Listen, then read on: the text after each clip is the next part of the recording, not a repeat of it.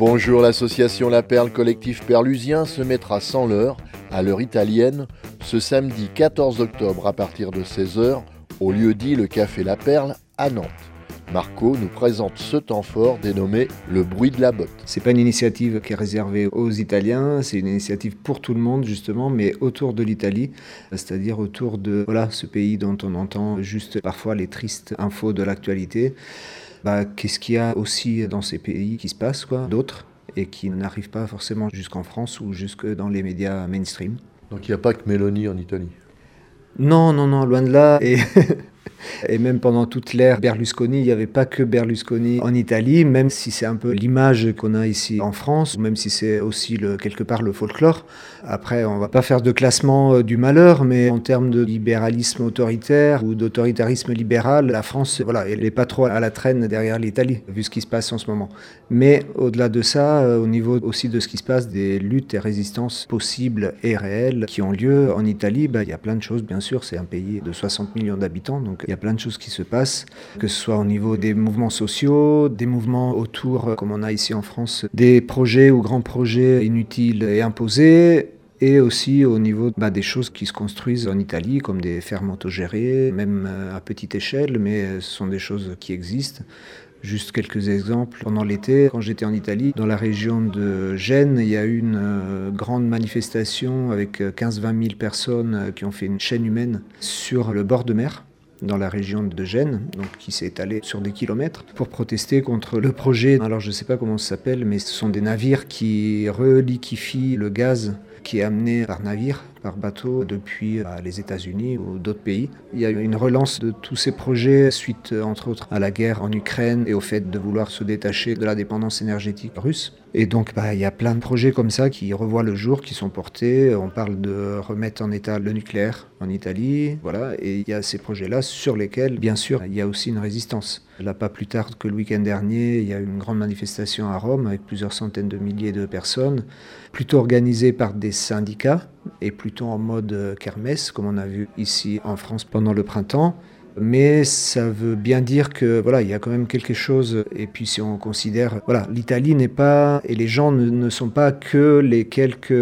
à peine moitié du corps électoral qui va voter en majorité pour des partis de droite ou d'extrême droite, mais il y a tout un pan de la population, un peu comme en France, qui sont soit non représentés par la politique institutionnelle, soit de toute façon en colère. Enfin, cette colère et ce mal-être, bah, le danger, c'est comme ça se passe, qu'ils soient repris et par des slogans faciles d'extrême droite où on désigne l'ennemi, donc l'immigré par exemple. Euh, voilà, donc c'est un peu pour donner aussi une image de l'Italie qu'on n'entend pas ou qu'on ne voit pas dans les médias avec des témoignages de personnes qui connaissent certaines de ces initiatives et de ces luttes et résistances.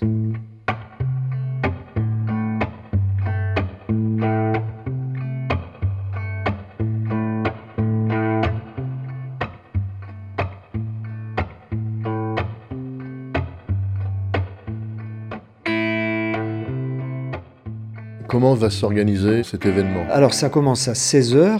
Il y aura déjà un stand de livres qui sont mis à disposition, donc de livres en traduction française, livres italiens en traduction française, où nous, les personnes à l'origine de cette journée, avons fait un peu une liste de coups de cœur, en fait, d'auteurs et d'ouvrages qu'on souhaitait partager quelque part avec le public, les personnes qui viennent à la Perle.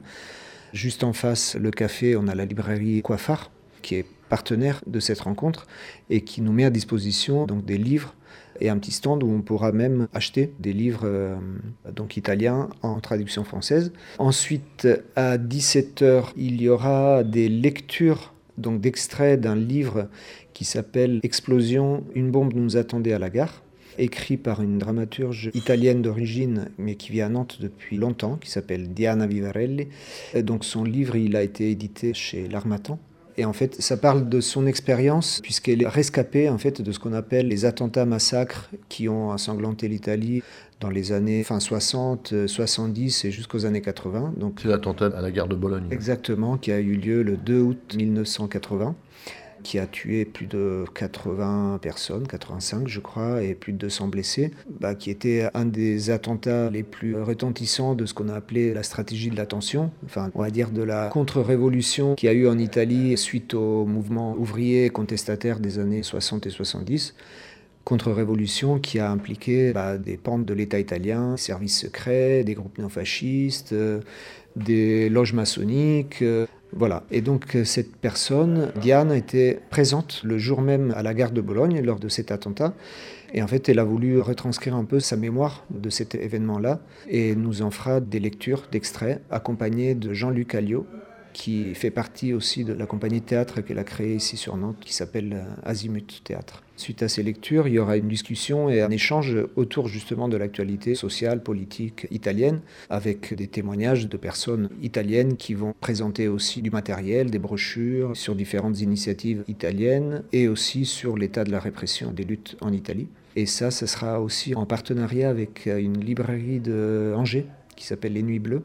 Donc il y aura des personnes de la librairie qui vont venir euh, ici à Nantes. Et ensuite, à partir de 18h30, on fait un bal italien. C'est moi-même qui va officier à l'accordéon, mais avec des amis aussi qui vont m'accompagner pour terminer la soirée en danse et en fête. Et ce bal italien, il sera entrecoupé de petits sketchs, de scénettes, de lectures de poésie ou de chansons fait par des amis, des copains et des copines italiennes, nantais maintenant aussi, qui vont soit improviser, soit venir présenter quelque chose, une poésie, euh, un poème ou un petit sketch, une scénette. Euh, voilà.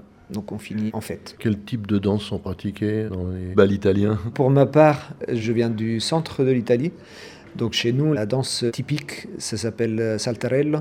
Ça fait partie de la grande famille des tarentelles, mais ce n'est pas la tarentelle de Campanie, enfin, c'est pas la tarentelle napolitaine, c'est pas la tarentelle des Pouilles du sud de l'Italie, encore moins la pizzica.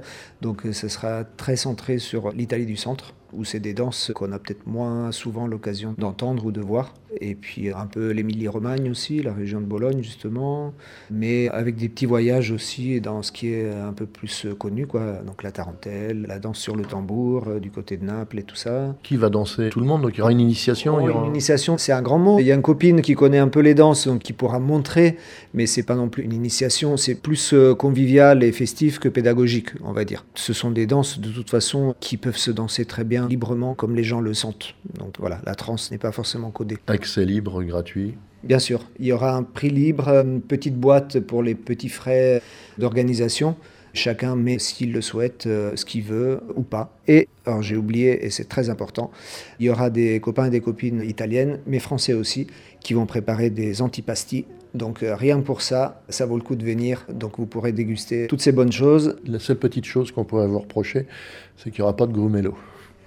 Ah non, on n'a pas réussi à avoir un plan Grumel. C'est vrai qu'on a une bouteille euh, encadrée qui est fermée et qu'on attend de boire, mais comme il y aura beaucoup, beaucoup de monde, on ne pourra pas l'ouvrir ce jour-là. Mais on essaiera, pourquoi pas, de voir si la perle peut proposer des petites boissons au parfum italien.